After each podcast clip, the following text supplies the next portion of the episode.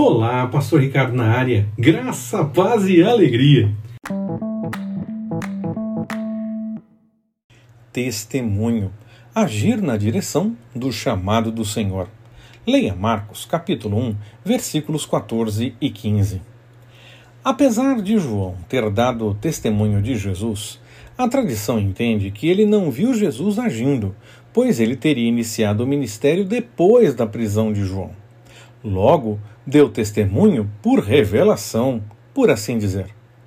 Talvez por isso tenha enviado outras pessoas para confirmar depois a atuação de Jesus, apesar que acredito que fez isso mais para os enviados tomarem contato com a realidade que para ele mesmo saber. Jesus começa o ministério.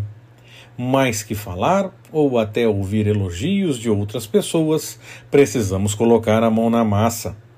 Você está agindo na direção do chamado do Senhor para a sua vida?